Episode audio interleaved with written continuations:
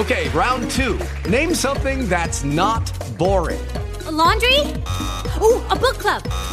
Computer solitaire, huh? Ah, oh, sorry, we were looking for Chumba Casino. That's right. ChumbaCasino.com has over 100 casino style games. Join today and play for free for your chance to redeem some serious prizes. ChumbaCasino.com. No purchase necessary. Full prohibited by law. 18 plus terms and conditions apply. See website for details.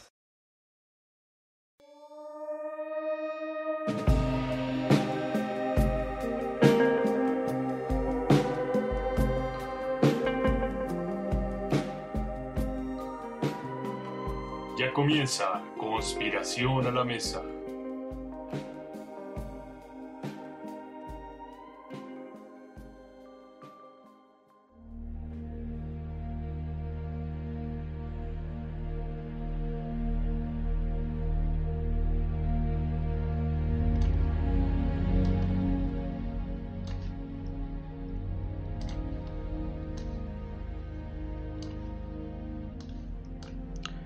Tras repasar sucesos oscuros en la serie de conspiraciones de la Iglesia, un caso en particular cimbró al Vaticano y reveló la red de abusos sexuales por parte de sacerdotes de un grupo en particular, encabezada por el mexicano Marcial Maciel cercano al Papa Juan Pablo II, y líder religioso que usaba como pretexto una enfermedad para abusar de menores de edad, y su poder al frente de la organización que fundó para tener una doble vida. Clérigo, abusador y padre de familia.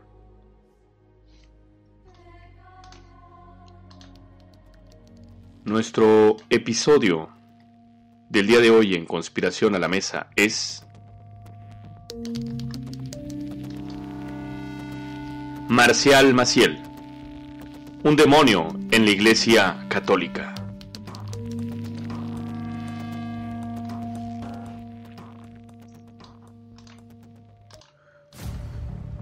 Bienvenidos a un episodio más de Conspiración a la Mesa, episodio con el que concluimos una larga serie bajo la temática de conspiraciones de la Iglesia, hasta llegar a este culmen de la Iglesia actual, que tuvo repercusiones civiles, políticas y económicas, donde un hombre de la nada construyó un imperio a través de una legión en nombre de Cristo.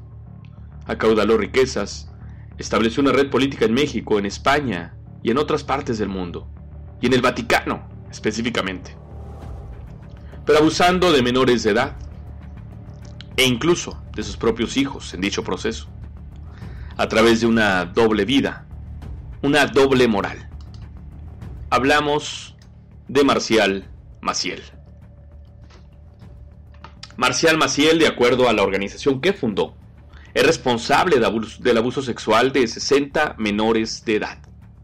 Seguramente más, pero al menos de acuerdo a estos datos, basados en denuncias ante esta asociación religiosa. Sin embargo, esto es la punta del iceberg. La organización indicó que desde su fundación en 1941 fueron en total 175 menores de edad víctimas de violaciones sexuales cometidas por 33 sacerdotes, incluidos los 60 del padre Maciel. La gran mayoría de las víctimas eran niños adolescentes entre 11 y 16 años de edad. También otros 90 alumnos fueron abusados por 54 seminaristas, de los cuales 46 no llegaron a ordenarse sacerdotes. De los 33 sacerdotes responsabilizados, 14 habían sido víctimas de abuso sexual al interior de esta congregación. Pues además del padre Maciel y sus 60 víctimas, el documento detalla el tipo de responsabilidad a los otros culpables, quedando de la siguiente manera. 11 abusaron de entre 2 y 5 víctimas. 5 cometieron abuso a entre 6 y 10 víctimas. Un sacerdote abusó de 13 víctimas. 9 abusaron repetidamente de una única víctima, cuatro cometieron abuso en una sola ocasión y dos cometieron abuso a través de el sexting, a través del envío y recepción de imágenes. Estos datos son de acuerdo a una investigación titulada Radiografía de ocho décadas para erradicar el abuso, publicada por esta misma organización tras aceptar los crímenes de su líder y de sus miembros. Todo esto y este tema en particular es consternante y muy complicado de aceptar y de creer. En el episodio pasado nos asombramos de las cifras que había en Alemania. Aquí solamente hablamos de una organización religiosa, pero seguramente hay más. Antes de avanzar, quiero contar una anécdota que me enchionó la piel cuando la escuché. Seguramente esta no está contabilizada, ni por la organización ni por otras,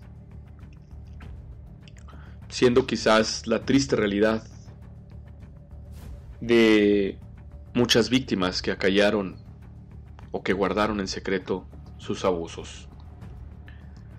Hace ya algunos 10 o 12 años conocí a un escritor, un señor muy respetable de quien omitiré su nombre como tal porque en primer lugar ya falleció y además porque me lo manifestó en un escenario de confianza. Me referiré a él como L. Vargas. Luego de tener una relación cercana con él, acudí a visitarlo para entrevistarlo en su casa, pues realizaría un reportaje sobre su trabajo para una revista. El señor tenía por entonces 83 años de edad y era una persona muy amigable, afable y platicador. Durante la charla posterior a la entrevista, hablamos de muchas cosas.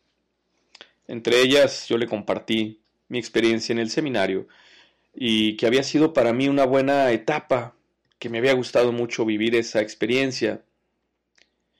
Y entonces me reveló que él había estado también en un seminario. La verdad no recuerdo si era en Michoacán o en Guanajuato. Sin decir más, se levantó del sillón donde estaba platicando conmigo, fue al librero, sacó una carpeta, de entre esa carpeta hojeó el contenido y sacó una hoja con una poesía. Su poesía decía, en pocas palabras, que mientras dormía en una noche de frío, sintió la mano cálida de uno de los formadores religiosos de aquel seminario donde él estudió. Este hombre tocó su cuerpo e invadió su intimidad con temor. Él prefirió hacerse que dormía y triste y lamentablemente permitió que el padre abusara de él con su mano. Después de este acto reprochable, y sin más, llamó a su casa al día siguiente para pedir que fueran por él. Tuvo junto a su madre un diálogo con el formador, y sin palabras, alumno y formador sabían el contexto real de su salida. Pero él simplemente dijo que no se sentía bien y que quería regresar a casa y extrañaba mucho a mamá.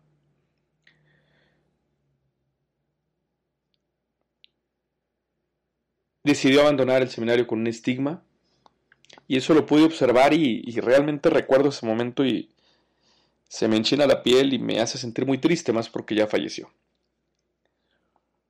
Pero regresó a su casa con un estigma que se podía ver en sus ojos al borde del llanto cuando me leyó esa poesía. Yo sin decirle nada, y él, sin ser claramente explícito, asintió que ese poema se trataba de él cuando era niño. de este escritor, don L. Vargas. Conservo su autógrafo en uno de los libros que me regaló. Cambié en la publicación tras esa entrevista Y bueno, este recuerdo amargo de ese momento, de manera que se acopla muy bien al tema del que hoy abordaremos. En particular, lo vuelvo a mencionar, es algo que me enchina la piel por recordar esa anécdota de él.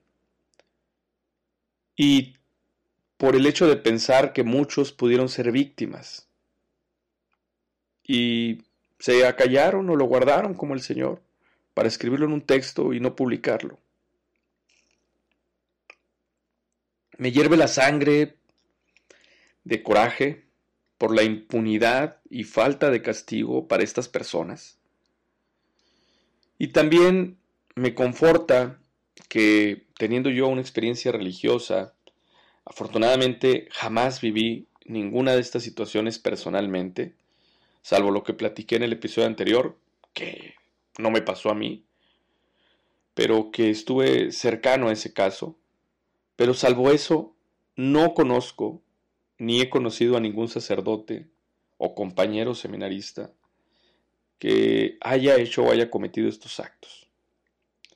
Pero el hecho de que no los conozca de manera cercana no me ciega ante lo que narraremos el día de hoy, que más que una conspiración, hablar de la vida del padre Marcial Maciel, de este monstruo, de este demonio, es hablar de una triste realidad que sí vivió en una organización religiosa y que seguramente se repite en muchas otras en todo el mundo.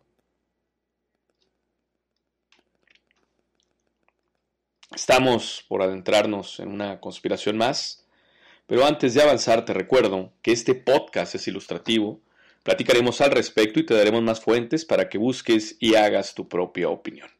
La información que te presentamos está basada en autores y libros, y no en ideas locas leídas en Facebook, Twitter o Reddit.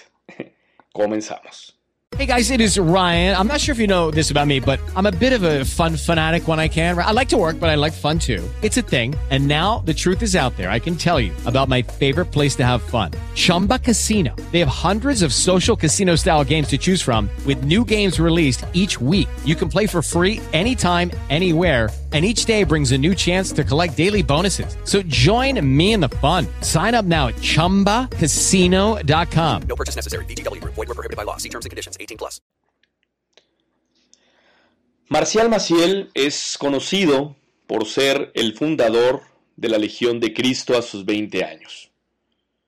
Sus integrantes se dicen y son reconocidos como legionarios, lo cual es una incongruencia histórica para la religión, porque la palabra legión pertenece al imperio romano como tal, siendo el grupo castigador, invasor y de dominio durante las conquistas. Mientras que Cristo promovía la paz y en su caso tenía más bien discípulos y seguidores. Aunque analizando el término, quizás ahí estaba el secreto oculto de la organización hacer de esta congregación religiosa un instrumento de dominación y castigo. Marcial Maciel, no lo digo con orgullo, pero nació en México, en Cotija, Michoacán, en el año de 1920. El pueblo de Cotija es un lugar muy bonito que se ubica aquí en México, con un paisaje volcánico y verdes postales, adornadas por bardas de piedra muy bonitas y en ocasiones rebaños de ovejas y otros animales que pastan en estos verdes prados. Marcial Maciel nació en una familia muy religiosa, muy tradicionalista. Sus padres, Maura de Gollado Guizar y Francisco Maciel. Y bueno, algunos escritores, biógrafos o que han relatado la vida de Marcial Maciel lo revelan como un niño frágil, despreciado por sus hermanos, quienes frecuentemente lo golpeaban, le decían débil, le decían afeminado.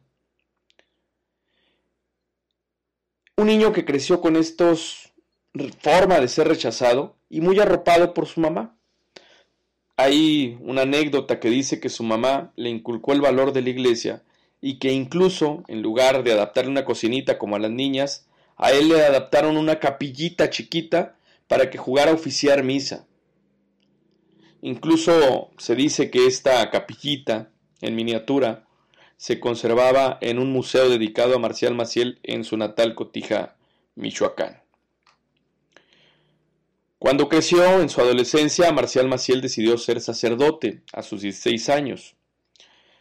Todo esto bajo la protección, patrocinio y apoyo de sus cuatro tíos, los cuales sorprendentemente eran obispos. El primero, Rafael Guizar y Valencia, era obispo de Veracruz. Antonio Guizar y Valencia, obispo de Chihuahua. Y Emiliano Guizar y Valencia, también era obispo, no, no tengo el dato de dónde, pero también tenía otro tío que no era su tío directo, sino era primo de su mamá, que era Francisco González Arias.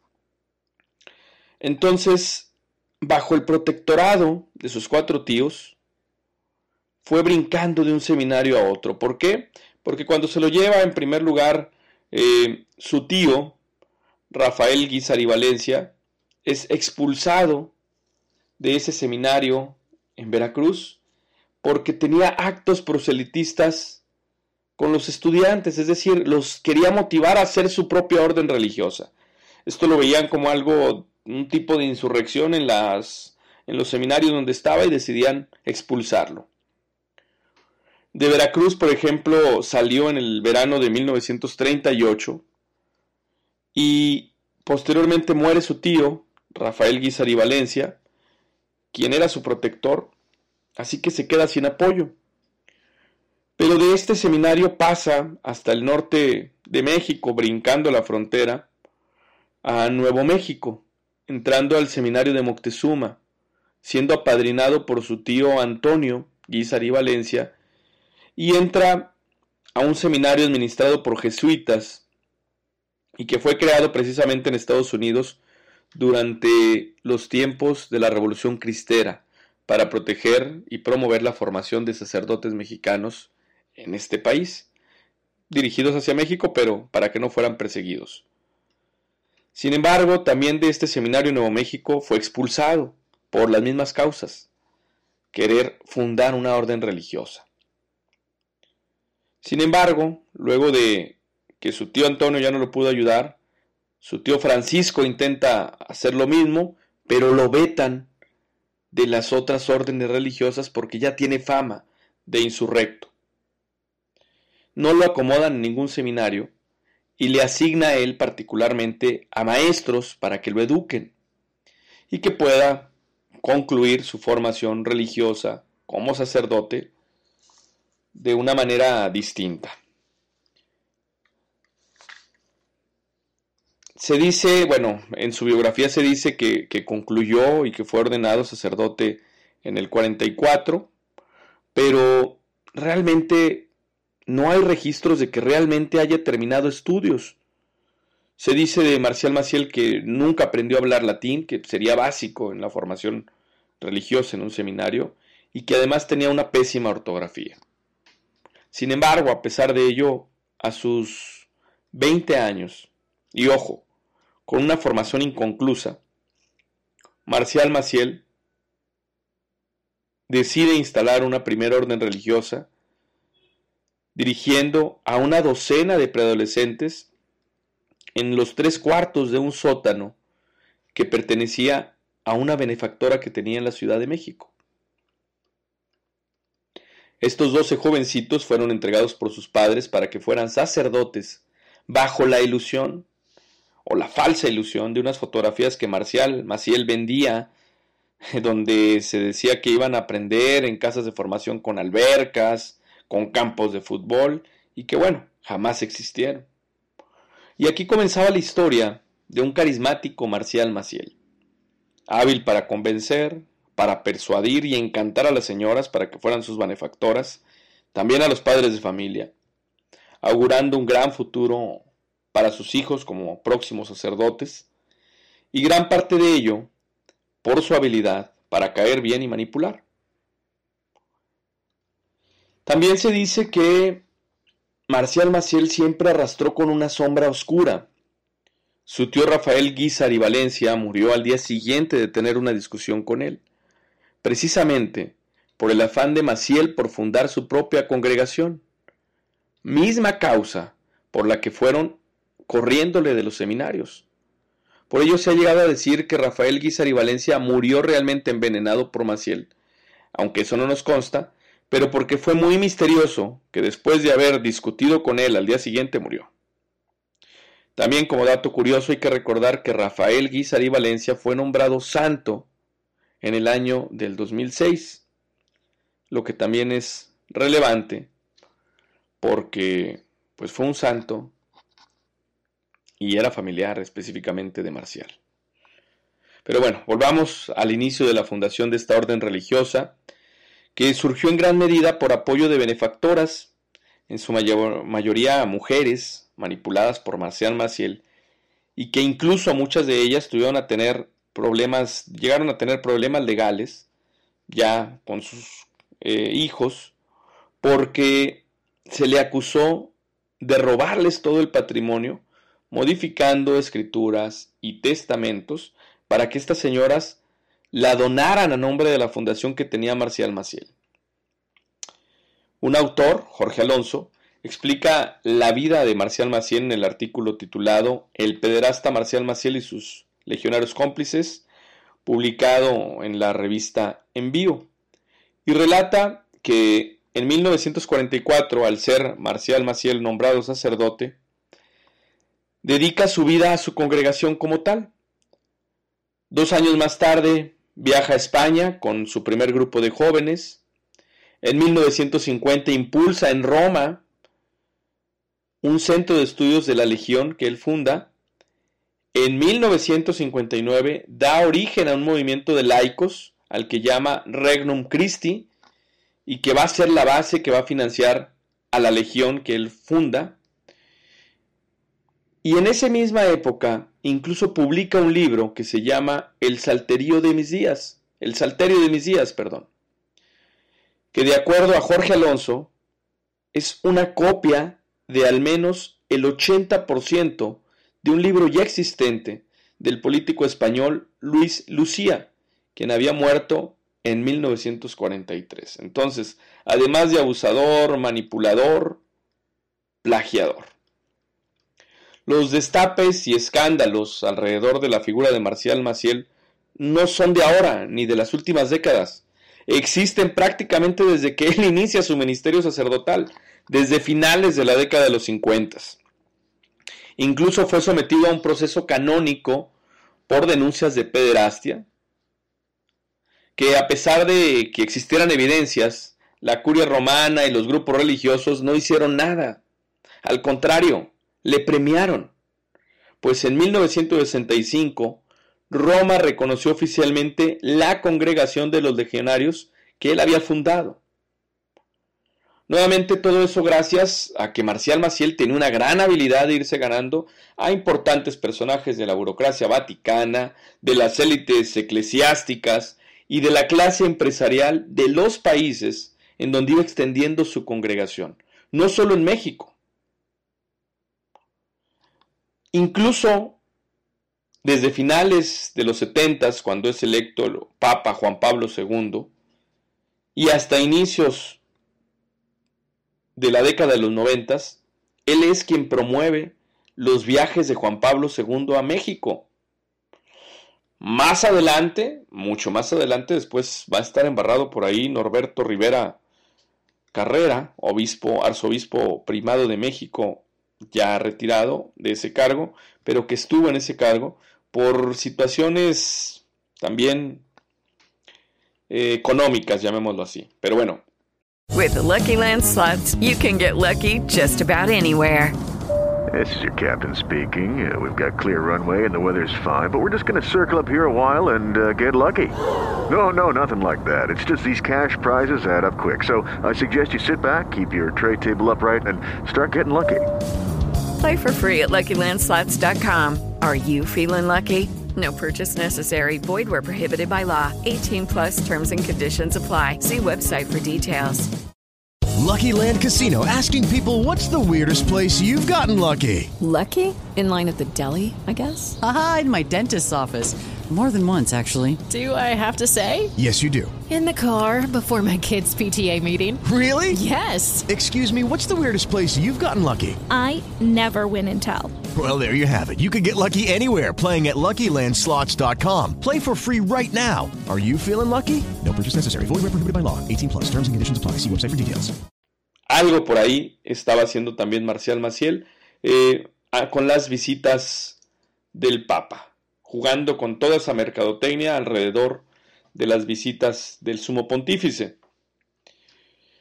Y precisamente gracias a ello es que el principal protector de Marcial Maciel vino a ser Juan Pablo II, quien se le puede decir fue su cómplice.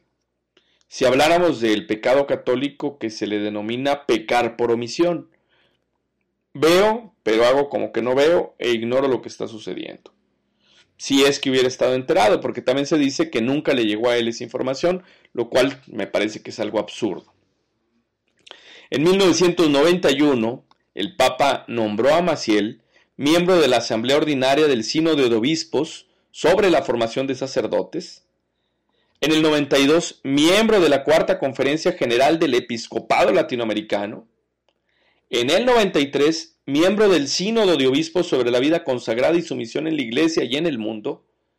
En el 94, consultor permanente de la Congregación para el Clero.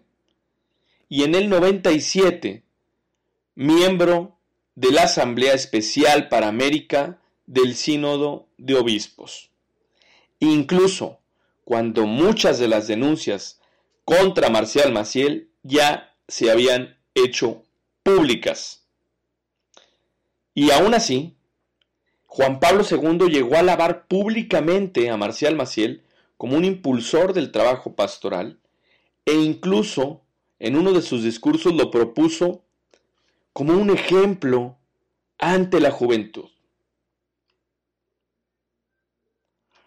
A finales de los noventas, en el 97 aproximadamente, el Vaticano recibió documentación por una demanda de pederastia en contra de Maciel.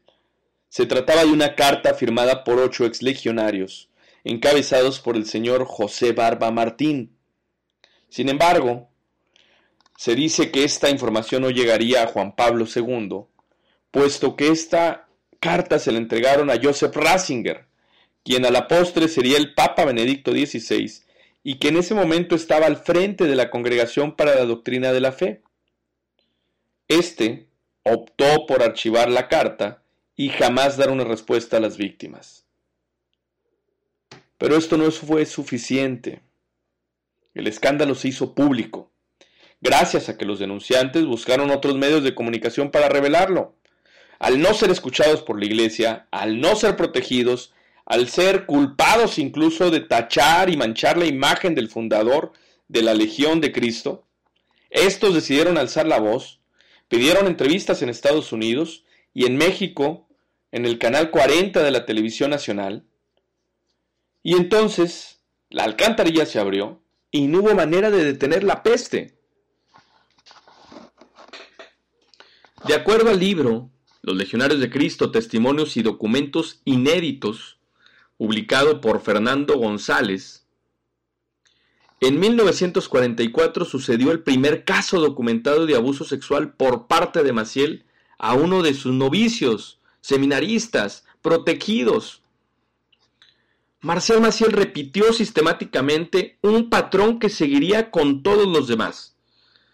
En algunos casos los invitaba a dormir a su cama, se hacía el dormido y con su mano guiaba la mano de su víctima hasta su miembro viril, forzándole la masturbación. En otros casos fingía un dolor y les decía a los niños que lo ayudaran, que la única forma en la que se podía curar era que lo ayudaran masturbándolo. Esto impactaba desde luego a los menores.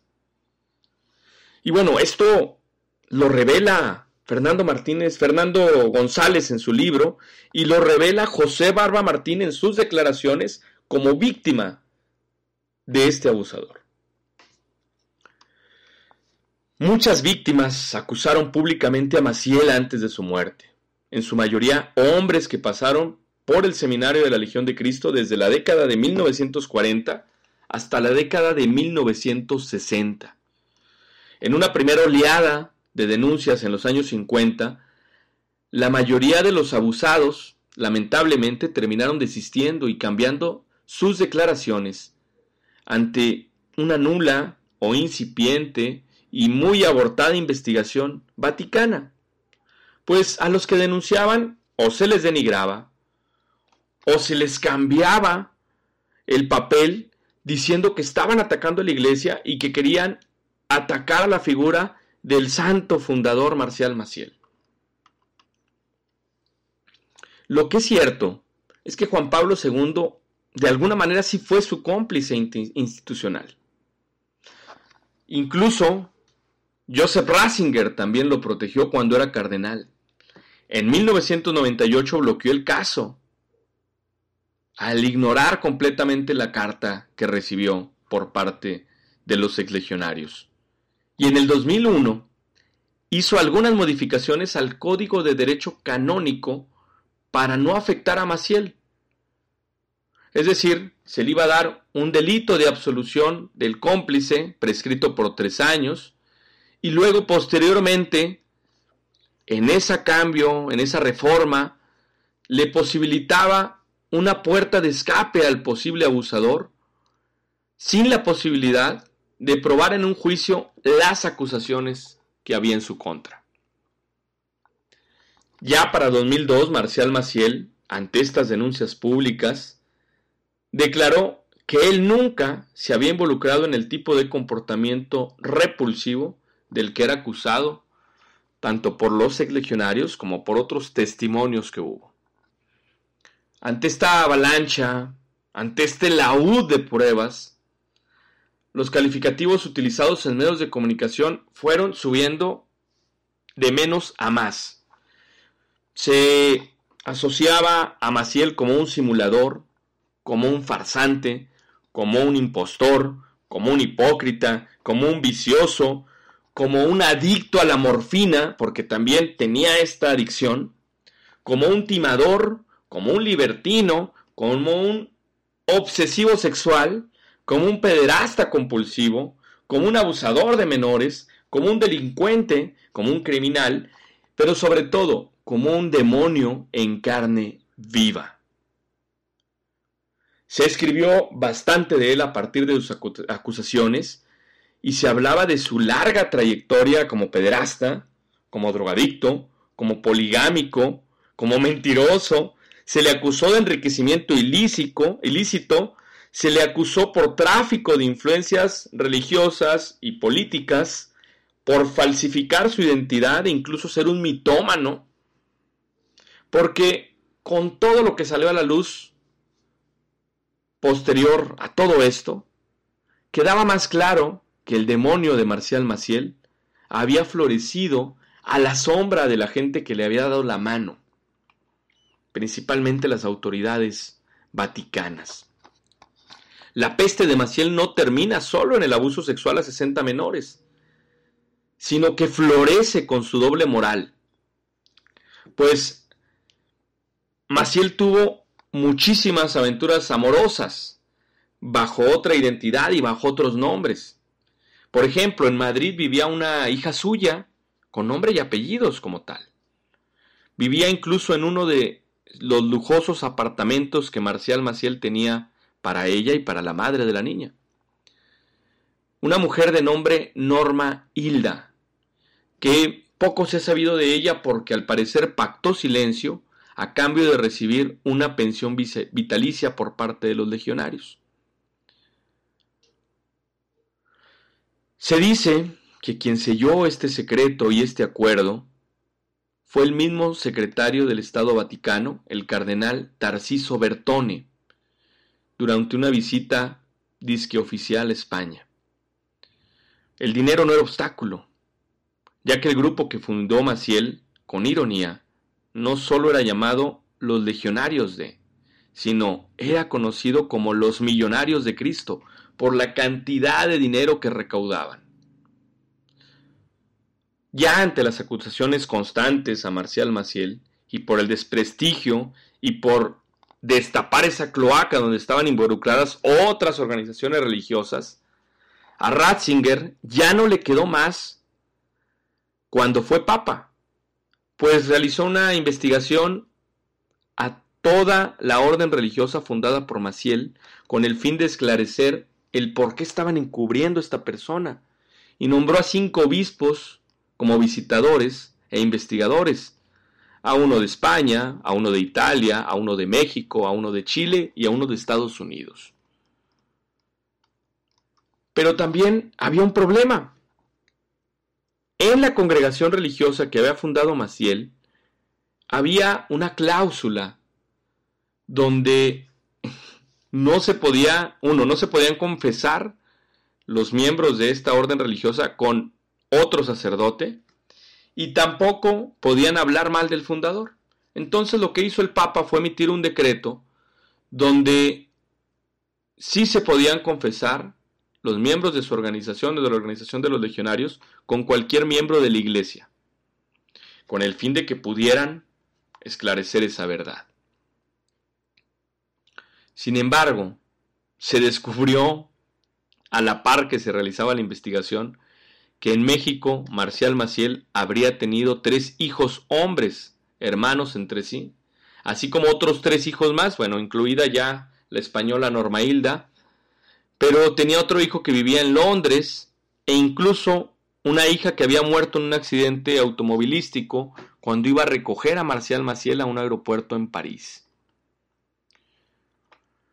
También eh, José Martínez de Velasco publicó en 2002 el libro Los Legionarios de Cristo, el nuevo ejército del Papa, y dos años más tarde los documentos secretos de los Legionarios de Cristo, donde se reveló que las investigaciones del Vaticano jamás habían avanzado, que estaban concluidas. Por eso, esta investigación generada por Benedicto XVI años después cuando es papa. ¿Por qué? Porque muchas cosas que se habían hecho en el pasado, pues se habían dejado por la paz. Se dice que incluso antes de ser nombrado eh, papa, Joseph Ratzinger, en el en el cónclave había hablado con varios obispos y había hablado textualmente de la suciedad que había en la iglesia. Esta frase convenció a algunos cardenales que lo llevaron a elegir a Benedicto XVI, o más bien a Joseph Ratzinger, a elegirlo papa el 19 de abril de 2005. Y a partir de entonces, a partir ya de su llegada al poder como tal, pues dejó de ser intocable el fundador de los legionarios. Después de esta investigación que manda Benedicto, una de las primeras medidas anticorrupción es que en mayo de 2006 se le pide a Maciel abandonar Roma, regresarse a México y dejar el poder de la legión que él encabezaba en manos o a cargo de uno de sus colaboradores. Esta decisión parecía humillante, porque Maciel fue obligado a llevar una vida reservada de oración y penitencia, renunciando a cualquier forma de ministerio público. Sin embargo, esto no acalló el escándalo. Realmente era un nulo castigo para las documentadas acusaciones de abusos sexuales que había cometido este hombre en varios países. Como disculpa, lo que se hizo desde el Vaticano fue decir que pues ya era una persona mayor, casi llegando a los 90 años, y que poco a poco moriría, en unos años que ya estaba viejo, que no tenía caso abrir una investigación civil. Si bien así fue, pero bueno, es nulo castigo para un abusador. En 2008 murió en su natal Cotija, Michoacán, Marcial Maciel, pero con su muerte, las quejas se fueron encima hacia Benedicto XVI por no haber dado a Marcial Maciel el castigo que verdaderamente se merecía. A ellos se sumaron sus hijos, incluso mujeres que había tenido Maciel reclamando atención y sobre todo herencia, porque bueno, también tenían derecho, ellos no eran culpables de lo que había hecho su padre, pero tenían derecho de recibir algo de lo que había generado, en este caso Marcial Maciel, a través de la fundación de los legionarios.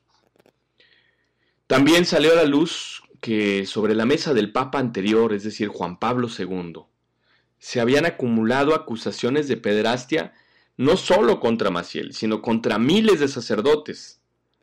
Quejas por el encubrimiento de estos delitos por jerarcas en Estados Unidos, Irlanda, Italia, Austria y España, México, Sudamérica, etc. Siendo Joseph Ratzinger, ahora en ese tiempo Papa Benedicto XVI, siendo él el filtro y quien aparecía como el único con autoridad suficiente para tomar por los cuernos esas quejas y denuncias. Si bien lo hizo cuando fue papa, no fue suficiente, porque lo hizo muy tarde y lo hizo a medias. Ante estos actos, los discípulos más destacados de Marcial Maciel, posteriormente, confirmaron que su fundador, el fundador de su legión, ya había llevado una doble vida que contravino a varias reglas sacerdotales al seducir a mujeres acaudaladas para financiar la organización, con las cuales incluso llegó a procurar hijos. También revelaron detalles sobre los amoríos que había tenido Maciel, pero los fundadores, al menos en ese momento tras su muerte, no comentaron sobre los antecedentes más oscuros de este hombre. Los abusos sexuales, las denuncias públicas y penales, y el hecho de haber sometido a niños y jóvenes bajo el amparo de su ministerio. En algún momento lo hicieron después de su muerte, emitiendo, bueno, lo leí al inicio las cifras, emitiendo las cifras reales del impacto que había tenido este hombre abusando de muchos niños. ¿Por qué lo hicieron hasta su muerte? Bueno, pues porque cada vez que Marcial Maciel era denunciado, tanto los legionarios como muchos obispos salían a defenderlo, aludiendo que no se atacaba a él, sino que se atacaba a la iglesia en general. Es importante decirlo porque Marcial Maciel tenía muy trabajada la institución que había fundado y además tenía muchas redes con diferentes empresarios y con diferentes jerarcas religiosos. También no se hablaba de eso porque había una ley que, prohibía al interior de los legionarios hablar, criticar o pedir cuentas al fundador de su orden religiosa. Sin embargo, cuando lo hicieron, pues ya era muy tarde para hacer justicia. Le recomiendo otro libro de Fernando González, titulado La Iglesia del Silencio, de mártires y pedrastas, donde además de lo realizado por Maciel se documentan denuncias que en los últimos años han hecho en todo el mundo quienes han sufrido abusos sexuales y silencio y difamación por parte de clérigos abusadores. Es muy triste esta historia, pero era necesaria ponerla sobre la mesa.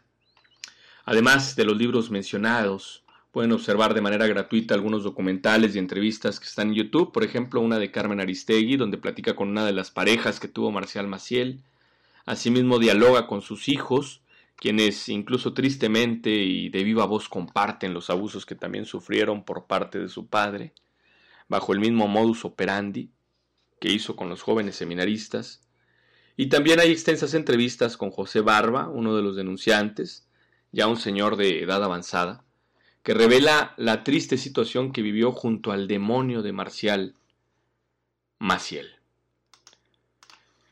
Lo más impactante es que no solo eso fue Marcial Maciel. Él figura, porque es importante o fue importante. Pero hay otros que están en las sombras. Abusadores que traicionan la confianza depositada en ellos y que hacen sus víctimas a quienes les entregaron su vida para que los cuidaran. Entonces los violentados se convierten en cómplices atrapados, los pederastas se protegen de las denuncias aduciendo un supuesto martirio moral, y se protege a la institución por encima de los derechos humanos de las personas afectadas. Se convierte entonces la pederastia en una conducta aprendida institucional, en una hipocresía estructural, pues silencian, controlan y diseminan la verdad. Todo con el fin de evitar el escándalo.